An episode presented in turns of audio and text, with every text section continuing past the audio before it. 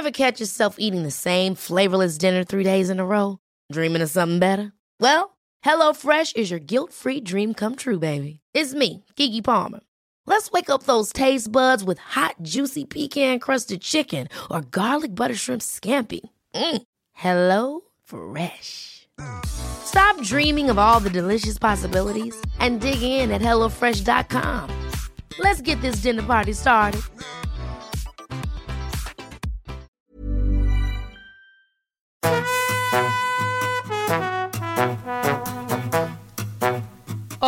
Estás escuchando De piel a cabeza.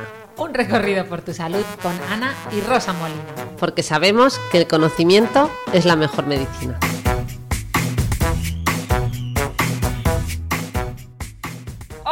Y bienvenidos a un nuevo episodio de De piel a cabeza. Para nosotras un episodio súper especial porque no sabéis la ilusión que nos hace tener aquí al mismísimo David Callejo, compañero médico anestesista, que él no lo sabe, pero que llevamos tres años intentando traer al podcast. Y él nos ha dicho, pues a mí me habéis llamado por primera vez hace una semana y he dicho que sí, como diciendo, eh, yo no me he hecho de rogar, pero claro, eh, somos nosotras las que nos hemos organizado. la semana que viene vamos a grabar y vamos a traer invitados, ¿no? y vamos a llamar a David, pero luego nunca ocurría la llamada. Así que nada, muchas gracias David por aceptar nuestra invitación. No sabe la ilusión que nos hace que estés en el podcast, eh, así que bienvenido muchas gracias a vosotros y ya digo, yo más facilón no he podido, no he podido ser. Me escribisteis la semana pasada de, oye, ¿puedes este día? Y he dicho que sí, a la hora que habéis querido. O sea, no he podido ser más facilón. Eso, es verdad, muchas felicidades. Sí, sí, sí. Muchas gracias, David, porque la verdad que lo valoramos mucho.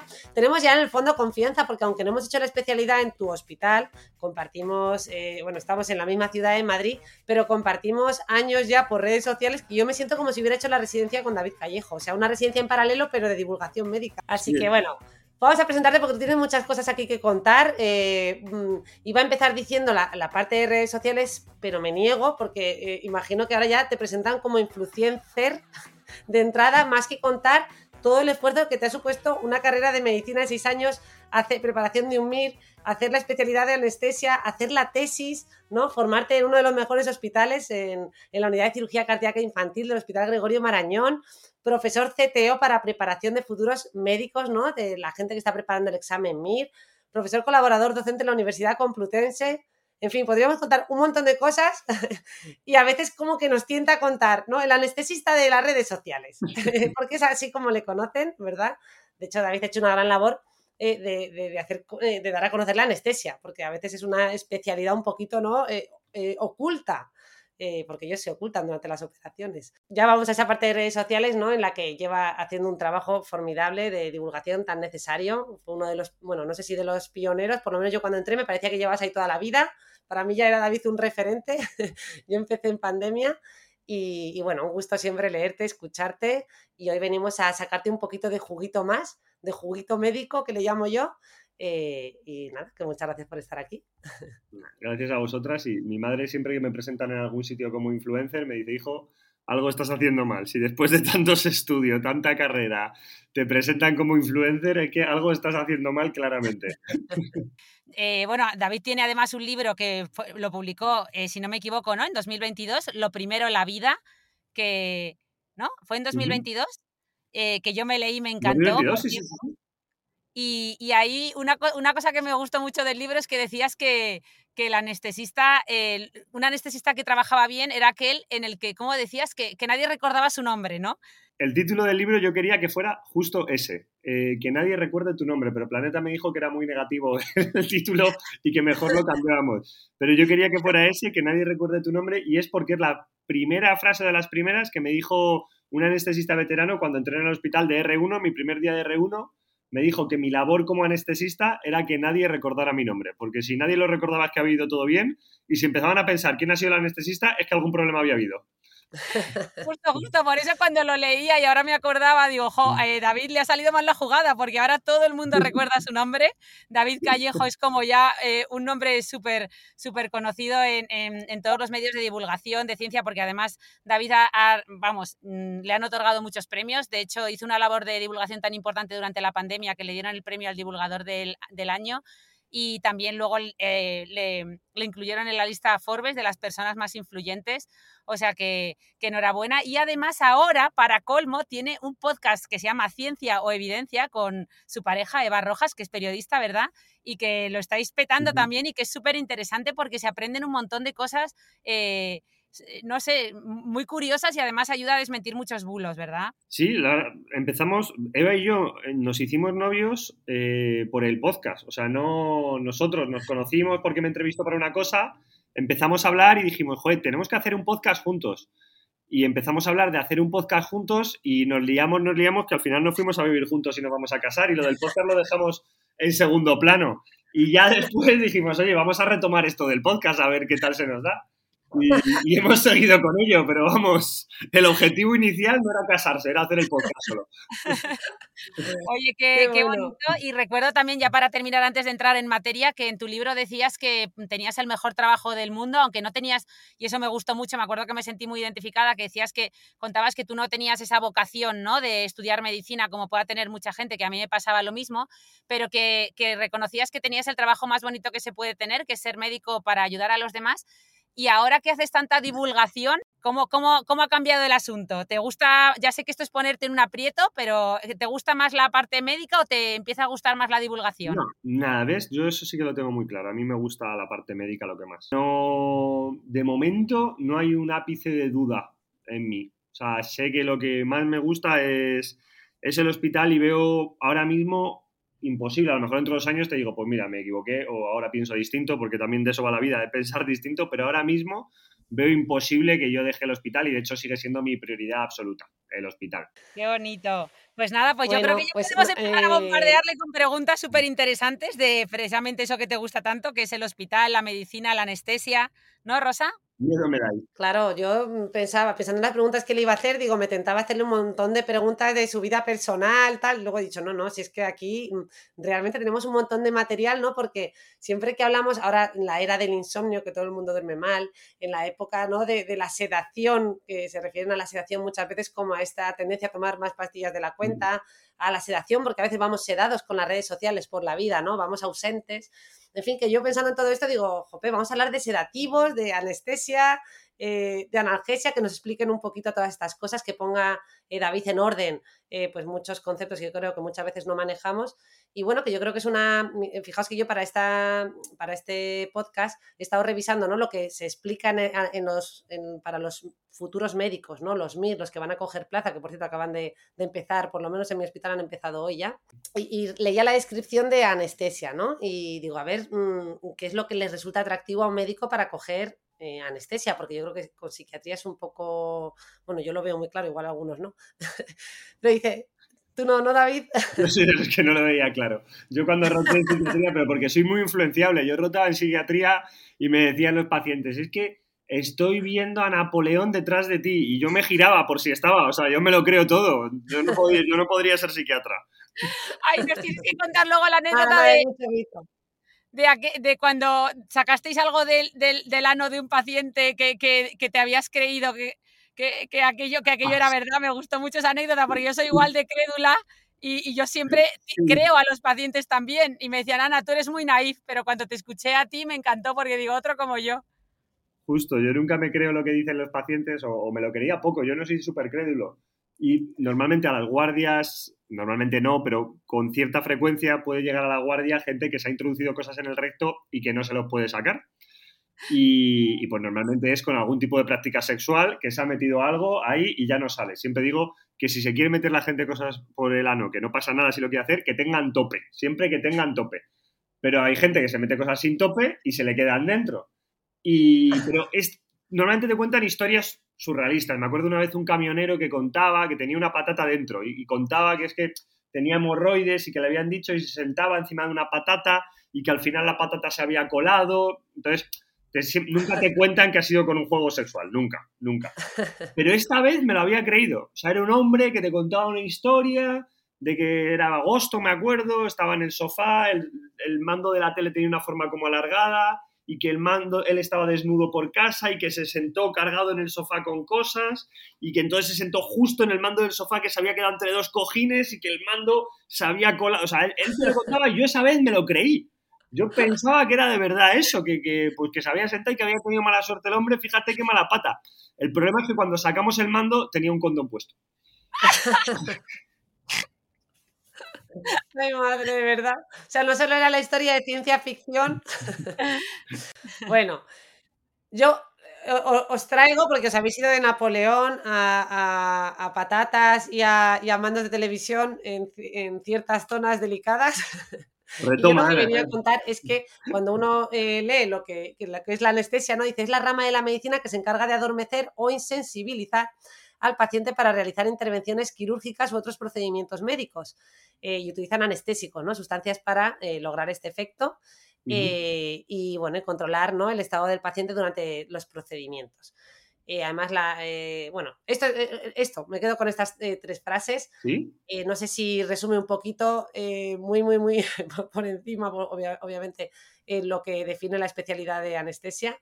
David. Bueno, yo creo que lo resume por encima, pero, pero bien. En general, claro, es que para explicarlo se entiende muy bien eh, si explicamos lo que es una anestesia general. Para una anestesia general, normalmente necesitamos tres tipos de fármacos. Necesitamos primero un fármaco que, te duerma. Entonces, tenemos distintos fármacos que tú se los administras al paciente por vía intravenosa generalmente y en 5 o 10 segundos el paciente está completamente dormido. Pues el más famoso, el Propofol, que es el que usaba Michael Jackson y con el que se murió pero ese lo usamos todos los días, es un fármaco súper seguro en realidad. Lo que pasa es que, claro, no es lo mismo usarlo en un quirófano que en casa. Entonces, con el propofol conseguimos que el paciente se quede completamente dormido. Y aquí viene la pregunta más importante que le hago siempre a los residentes y, que os la hago a vosotros. ¿Alguien dormido completamente puede sentir dolor? Em, em, yo entendería que, hombre, si está dormido mm, con un anestésico, Entiendo que no. Eh, si estás con suficiente dosis de anestésico, el paciente va a estar completamente dormido y aunque sienta mucho dolor, no se va a despertar porque tiene niveles que le han desactivado el cerebro, por así decirlo. Entonces no, va a despertar. Sin embargo, el paciente, su sistema nervioso simpático puede sentir dolor. Entonces el paciente puede tener los efectos que tenemos nosotros cuando tenemos dolor, taquicardia, hipertensión, pero esta taquicardia, esta hipertensión puede llegar a que el paciente tenga un infarto por dolor estando completamente dormido. Así que el segundo fármaco que tenemos que utilizar siempre es un fármaco analgésico. Tenemos el primero, que es un fármaco hipnótico, algo que te duerma, y después tenemos que ponerte algo para que no te duela, porque los hipnóticos generalmente no sirven para controlar el dolor, solo sirven para dormirte. Tenemos muchos fármacos para controlar el dolor, pero el más famoso probablemente sea el fentanilo, que es el culpable de esa epidemia que tenemos en Estados Unidos de adictos al fentanilo y con lo que murió Prince. Esto va de grandes músicos. y después tenemos el último punto, que es que un paciente eh, que esté dormido y que esté analgesiado puede, en determinadas circunstancias, moverse. Entonces, según el tipo de cirugía, también puede ser que necesitemos utilizar un relajante muscular. Pero el relajante muscular no es lo que piensa la gente de me duele un poco el cuello, me voy a tomar una pastilla de un relajante muscular para que me suelte un poco el músculo. No, los relajantes musculares que utilizamos los anestesistas son paralizantes. Te bloquean por completo el cuerpo, o sea, no puedes mover ni un solo músculo. De hecho, eh, te podría pasar una cosa eh, que da mucho, mucho miedo, que sale en una película que se llama Wake, que es el despertar intraoperatorio. Que es que por lo que sea, el agente hipnótico, el que te duerme, se deje de administrar porque se te rompe la vía, porque ese gas inhalado y se gasta, porque se gasta, porque el anestesista no se da cuenta.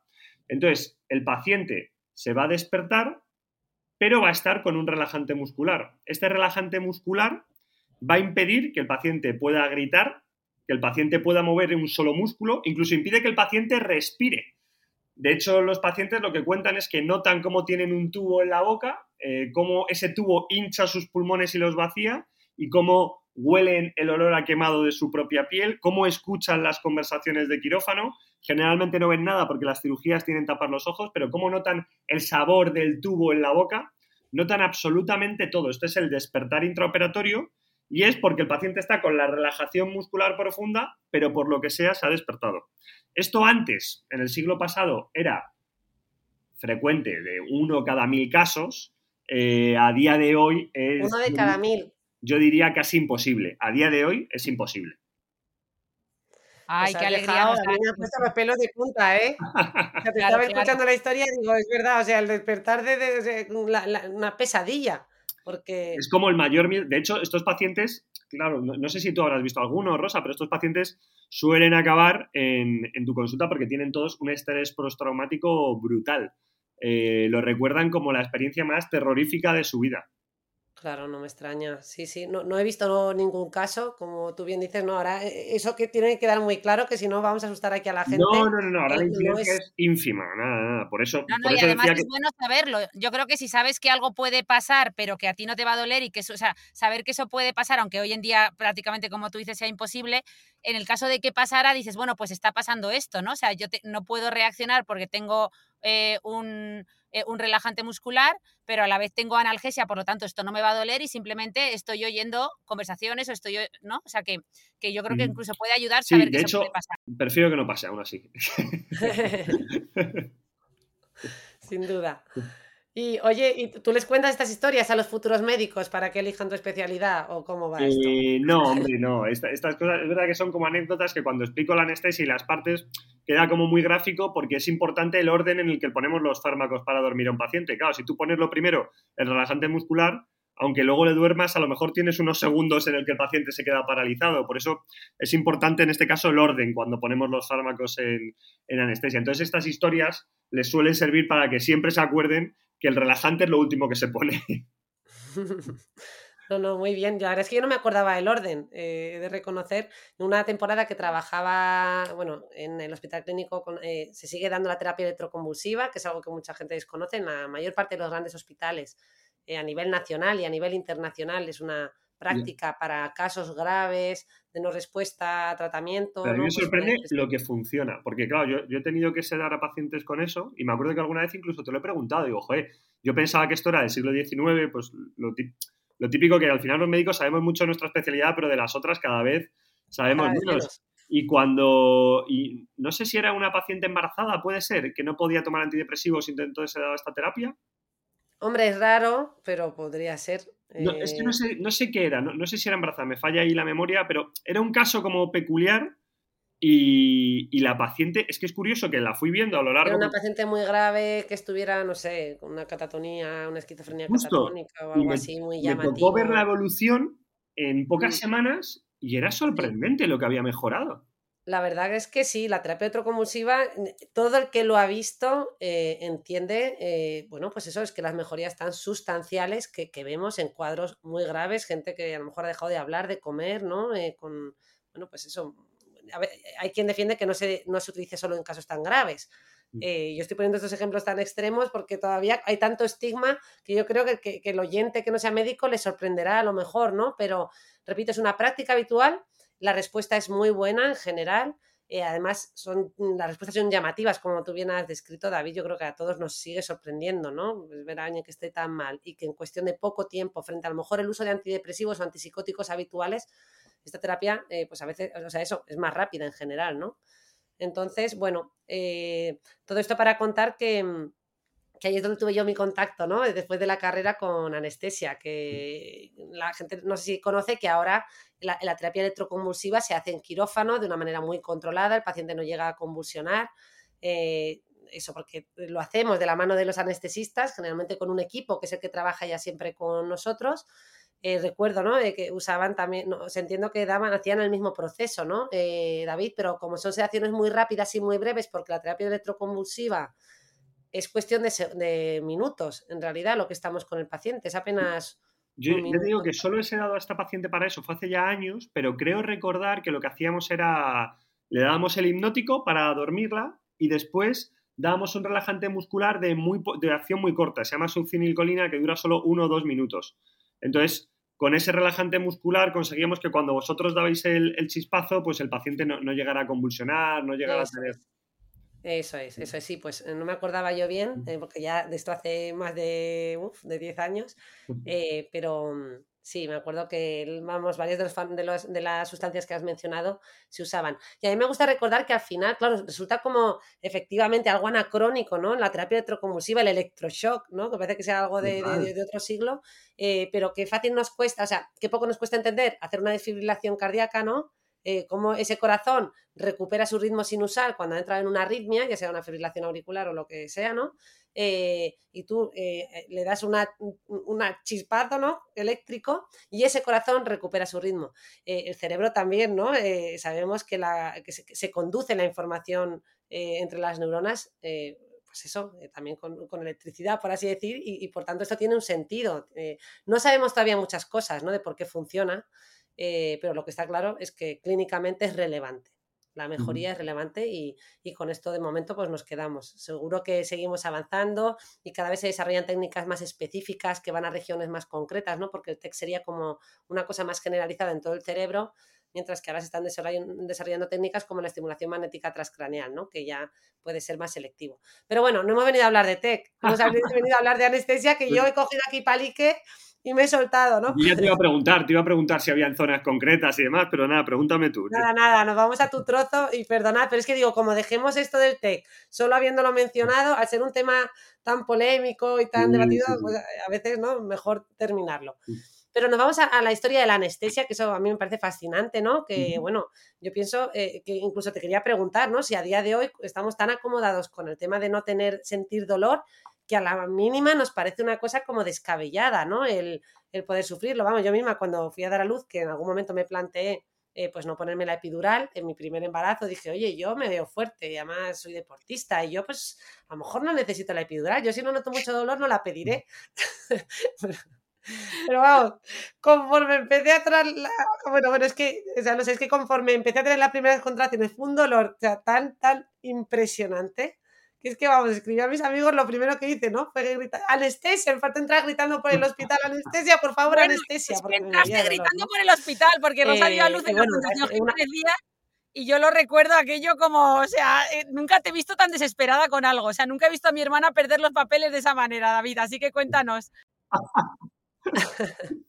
Bueno, yo creo que sí que estamos en la fase de, poner un anestesista en tu vida, que es algo que sí que cuento mucho a los que tienen dudas de elegir anestesia, porque creo que estamos en esa fase en la que el paciente sufra lo menos posible o tenga el menos dolor posible y somos la especialidad que se ocupa un poco de eso. Pues antes estábamos en quirófano, ahora estamos en las unidades de, reanimación también, pero sobre todo estamos en procedimientos como endoscopias, eh, colonoscopias, gastroscopias, cada vez hacen más sedaciones fuera de quirófano, por así decirlo, para intentar evitar el dolor en los pacientes. Y luego, por supuesto, pues algo que ha cambiado, creo, la, vida de muchas mujeres ha sido la anestesia epidural. Creo que ahora estamos en ese punto en el que estamos casi otra vez criminalizándola, no, entiendo muy bien por qué.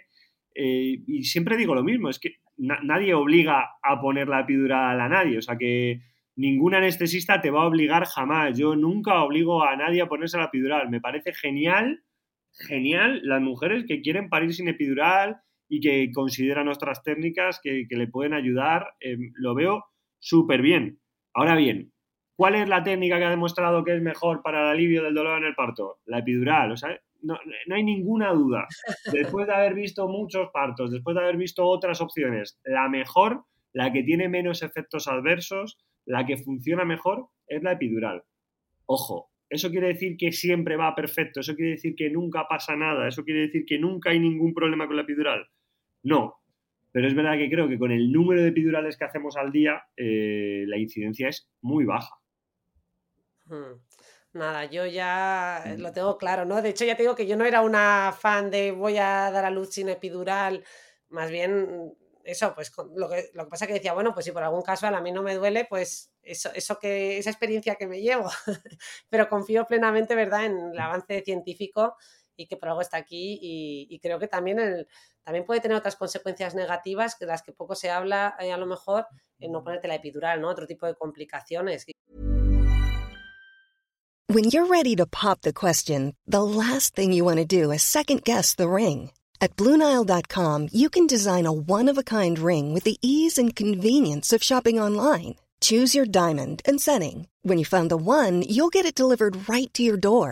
Go to Bluenile.com and use promo code LISTEN to get $50 off your purchase of $500 or more. That's code LISTEN at Bluenile.com for $50 off your purchase.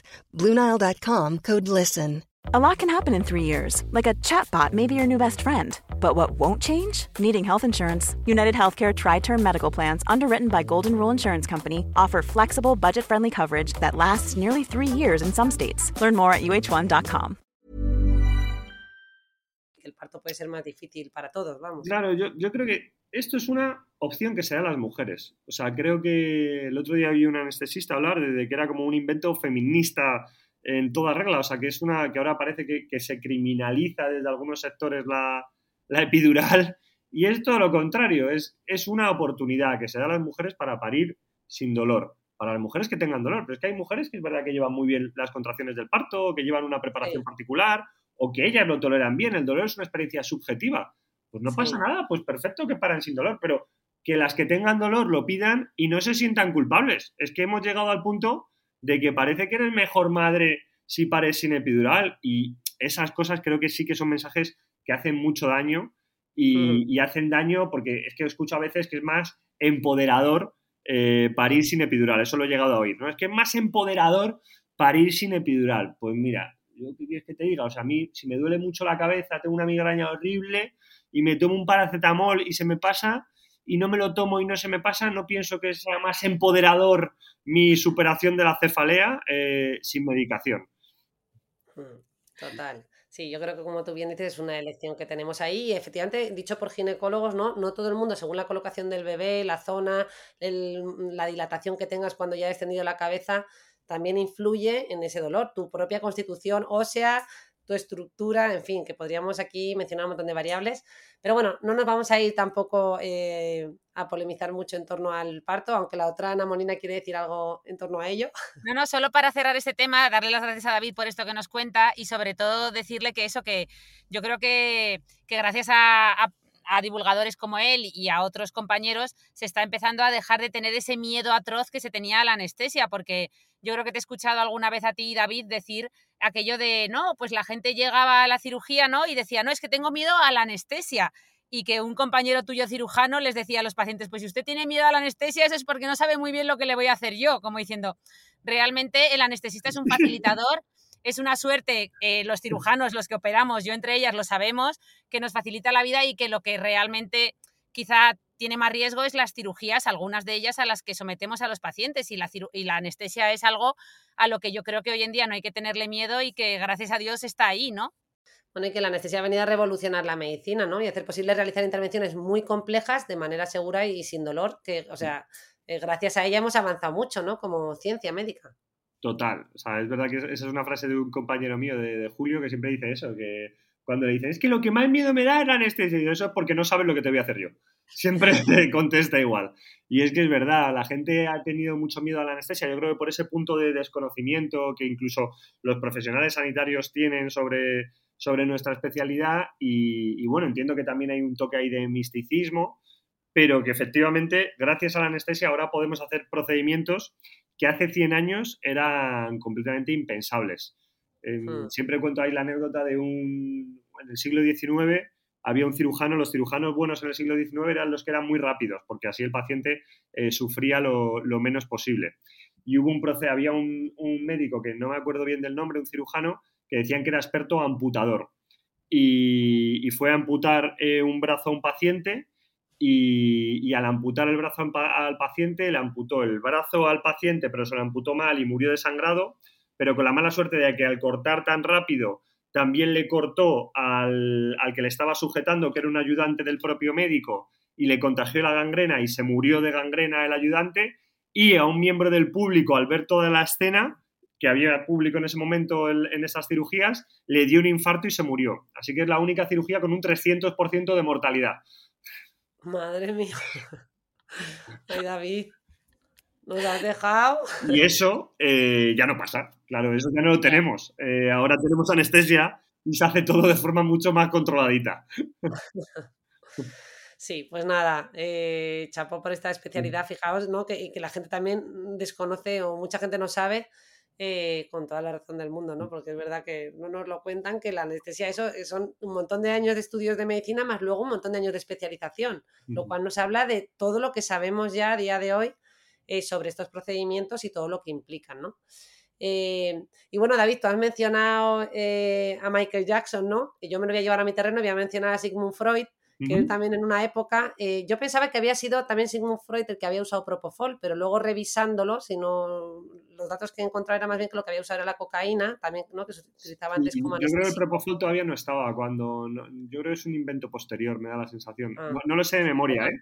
Pero yo creo No, no que... sé, sí, o sea, lo de la cocaína era seguro también, pero Sí, yo no la sé por qué cocaína- pensaba que era la cocaína y el propofol, pero bueno, ya he leído, la cosa es que a Sigmund Freud le gustaba experimentar con Sí, la- sustancias. de hecho, la cocaína, él decía, yo creo que al principio fue como súper amante de la cocaína, incluso para sus pacientes, Sí. eh, y al final de sus días se convirtió en súper opuesto a la cocaína. Ya se empezó a dar cuenta de que eso no era tan bueno como él pensaba. Sí, como que se fue dando cuenta, ¿no? De que esto podía traer muchos problemas, se dio, ¿no? con, se dio cuenta del potencial adictivo y todas las consecuencias negativas, con lo que lo abandonó y lo criticó duramente, ¿no? Bueno, pero es que la Eh, cocaína estuvo presente, la Coca-Cola llevó cocaína. Así. Eso es una cosa que, o sea, en el, en, a principios del en el 1900 y algo, la cocaína se utilizaba mucho para el dolor dental en niños. Era algo relativamente frecuente que se utilizaba para el dolor de dientes en los niños. Y ahí fue cuando la empezó a consumir Freud. Y hubo varios inventos de bebidas de cola. Eh, había un vino que se llamaba vino Pemberton, me parece que es, o algo así. Eh, y ese vino Pemberton evolucionó a un producto que se llamaba Coca-Cola. Y se llama Coca-Cola porque tenía cocaína y los primeros 10-20 años de se, se Coca-Cola reconoce que la Coca-Cola llevaba cocaína. Ostras, pues no tenía ni idea, hombre, tiene, tiene, tiene sentido el nombre. Pero, jope. Bueno, pues mira, ya por suerte este tipo de, de mejunjes no nos llegan, ¿no? Eh, con, con los riesgos que, que pueden tener.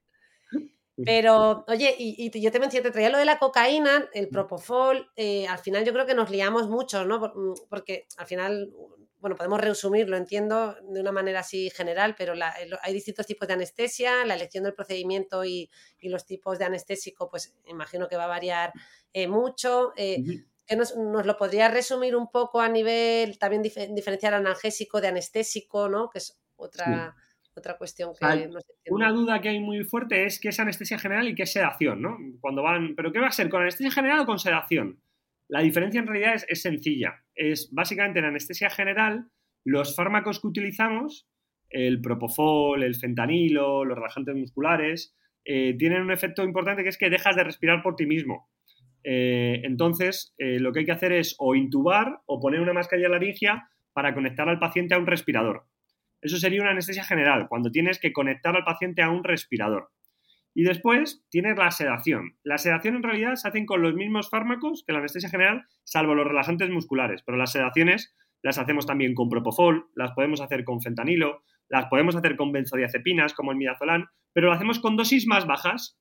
Dosis que hagan que el paciente pierda la conciencia o al menos esté un poco oído, pero que siga respirando por sí mismo. Así que esa sería la diferencia fundamental entre anestesia general y sedación. Y dentro de los fármacos que utilizamos en anestesia general, que hemos dicho que son tres, teníamos los hipnóticos, los analgésicos y los relajantes musculares. Pues dentro de los hipnóticos metemos sobre todo el propofol, pero ahí también utilizamos la ketamina. A veces yo en niños con cierta frecuencia utilizo la ketamina, en niños con cardiopatías congénitas.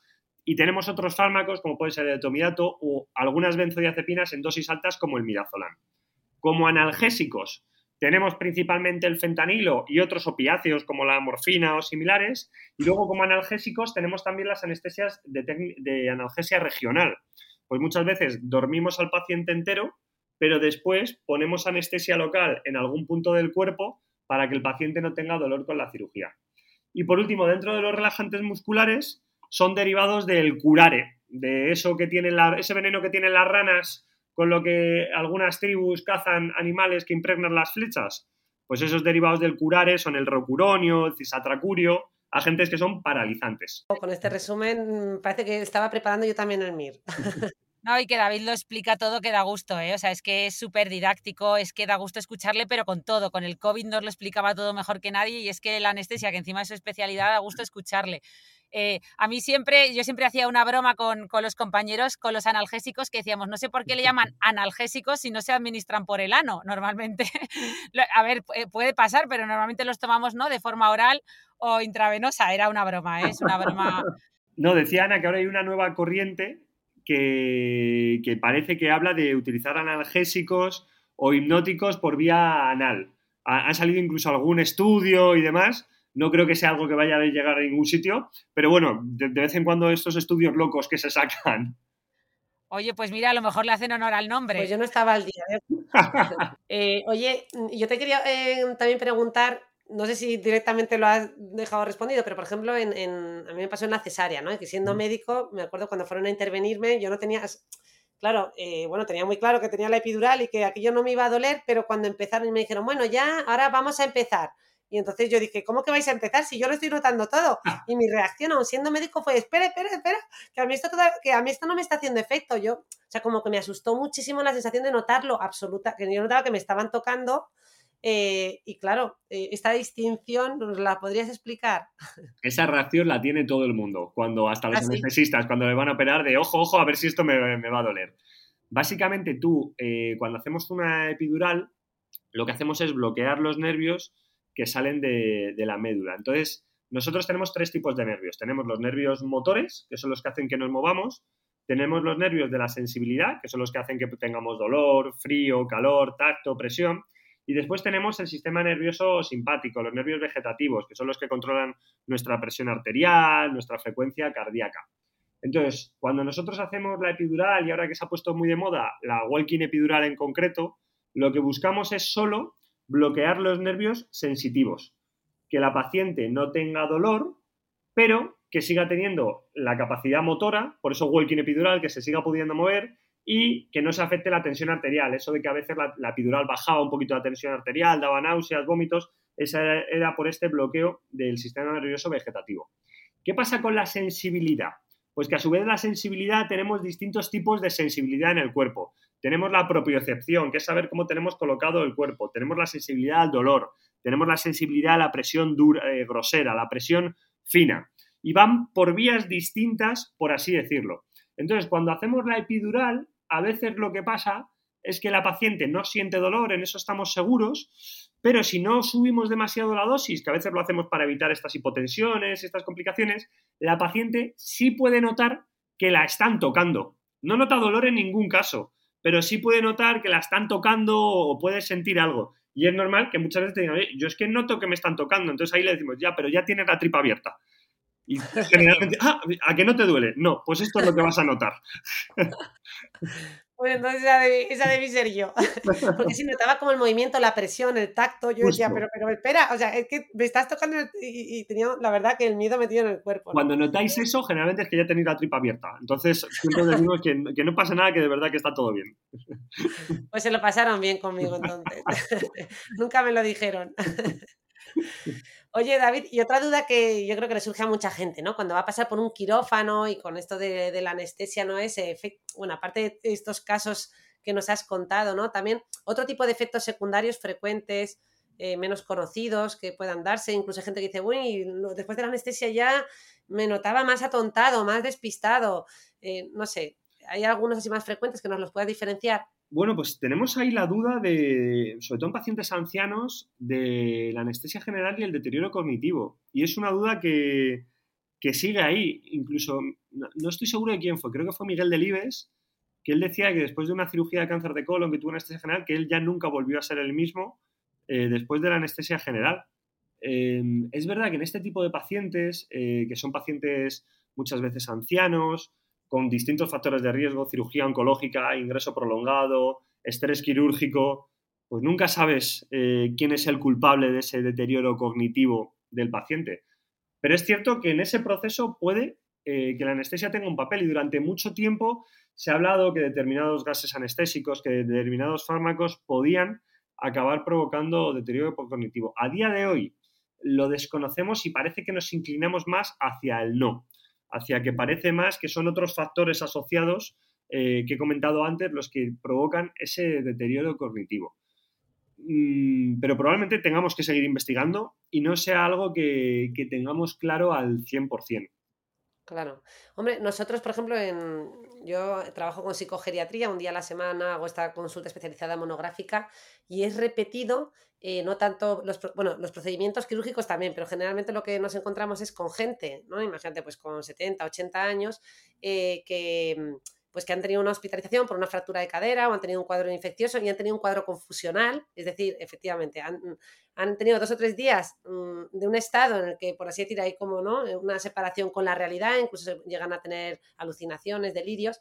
Es un cuadro eh, que nosotros sabemos recordar a, a, los familiares que hay una recuperación ad integrum, es decir, que el paciente recupera su estado basal, pero es cierto que en estas personas mayores eh, a veces vemos ese declive, es como si el sujeto hubiera bajado un escalón muy grande y la familia así lo cuenta, ¿no? Oye, mm, como si el deterioro cognitivo hubiera aparecido de la nada, ¿no? Y mm. repito, a veces es por una operación, a veces por un cuadro infeccioso, eh, y, un poco la hipótesis también es que es gente que a lo mejor tiene muy buena reserva cognitiva, ¿no?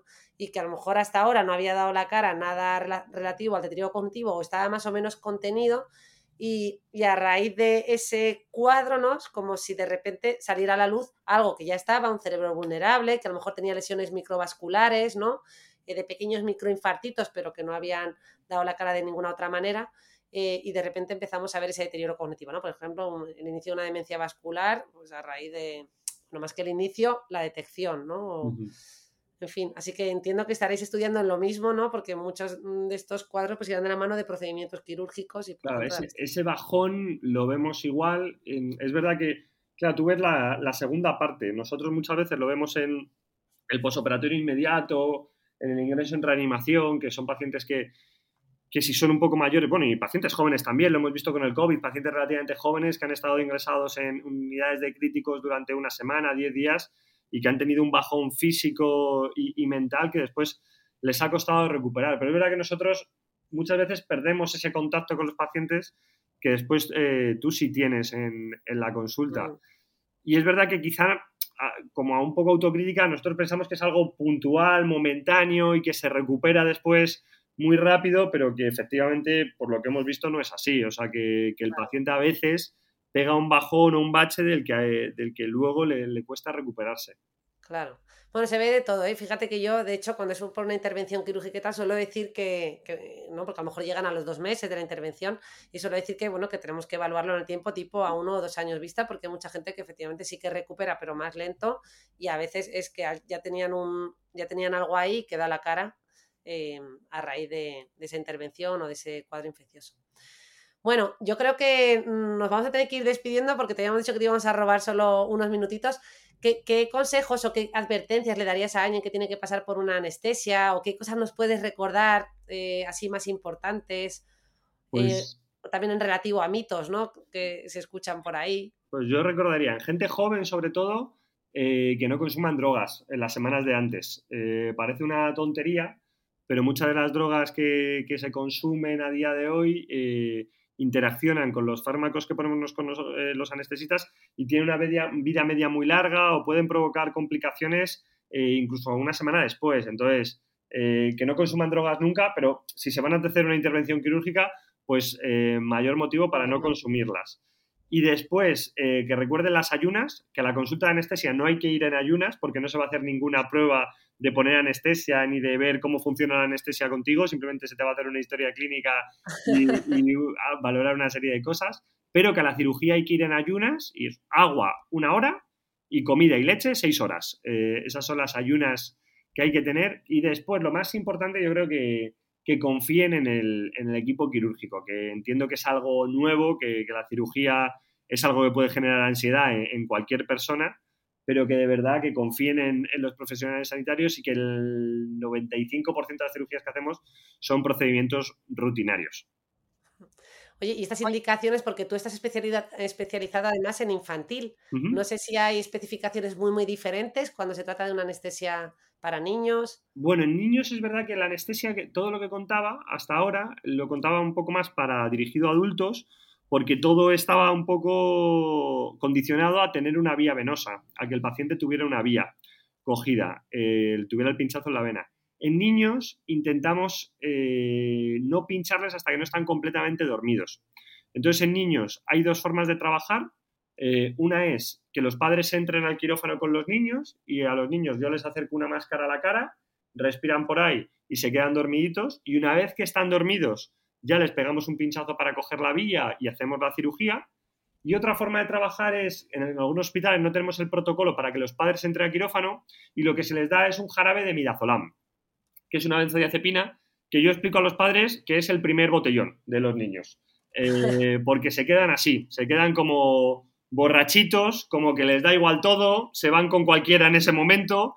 Entonces es el momento para llevárnoslos a quirófano y hacemos lo mismo. Le acercamos la mascarilla a la cara, respiran por ahí, se quedan dormidos, cogemos la vía hacemos la cirugía y al acabar la cirugía sacamos al paciente completamente dormido y se despierta con los padres en otra sala. Anda.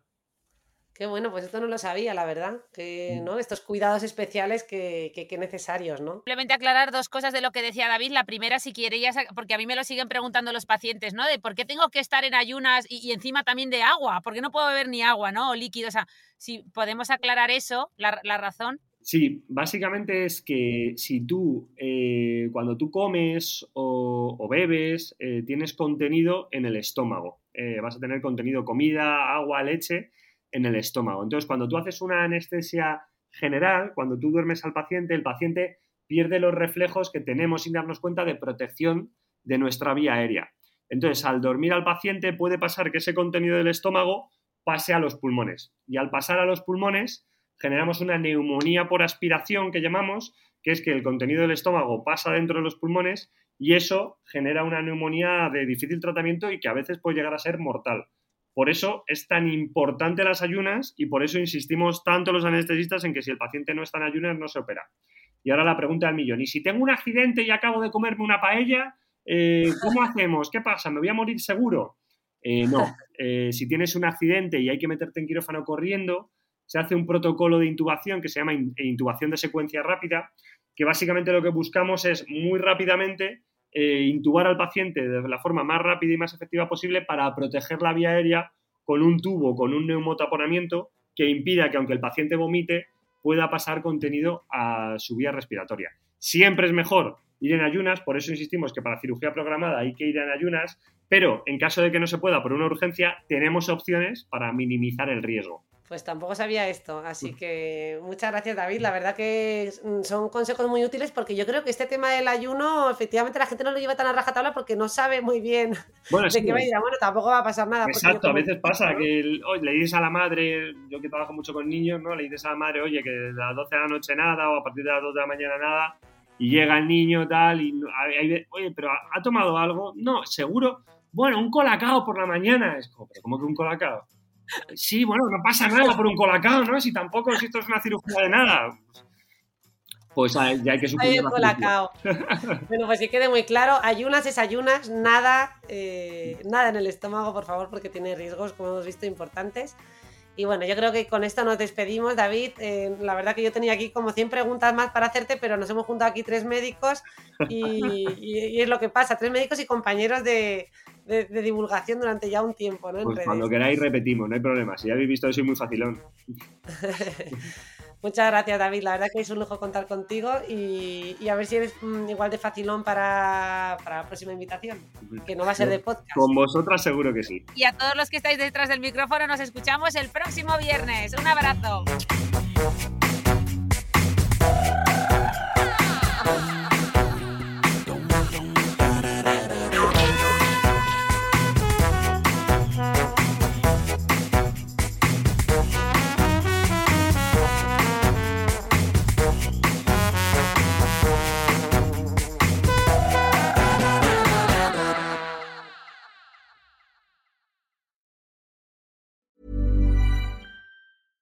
Ever catch yourself eating the same flavorless dinner three days in a row?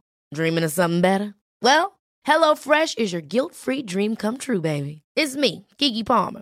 Let's wake up those taste buds with hot, juicy pecan crusted chicken or garlic butter shrimp scampi. Mm.